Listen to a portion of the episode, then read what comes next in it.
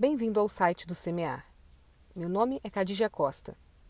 O artigo de hoje foi publicado no dia 17 de junho de 2021 com o título A percepção do consumidor sobre a segurança dos alimentos. A segurança dos alimentos vem sendo um tema de preocupação dos consumidores há algumas décadas. Muito mais do que ler a validade no rótulo, entender os riscos ao consumir um produto ou mesmo dá-los aos filhos ou outro ente querido se torna um ponto de atenção em tempos onde tanta besteira circula com velocidade e facilidade pela internet.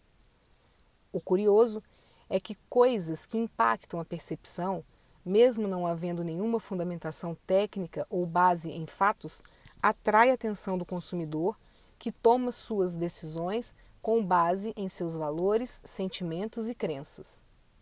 Por exemplo, uma pesquisa realizada pela Henk Public em 2015, ao questionar os consumidores entrevistados sobre qual tipo de alimentos eles tinham maior medo de consumir em função de potenciais riscos à segurança dos mesmos, 47% responderam que os frutos do mar eram os que eles mais temiam, seguido de 42% que responderam que o medo era consumir carnes, de qualquer tipo.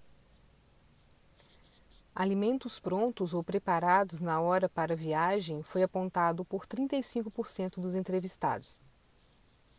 Vejamos que curiosos são esses dados, pois quando confrontamos a percepção contra a realidade, apurando artigos e publicações médicas de mundo todo relacionadas aos surtos de toxinfecção ou doenças transmitidas por alimentos, as famosas DTAs, os maiores causadores, ou seja, as fontes mais comuns destes problemas, são os alimentos frescos e os laticínios.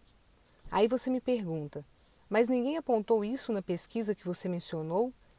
Sim, os alimentos frescos e os lácteos foram citados, mas com um percentual bem baixo. 24,7% tem receio dos alimentos frescos e 24,6% mencionam terem medo dos lácteos. Praticamente um empate técnico, com ambos tendo um quarto dos entrevistados.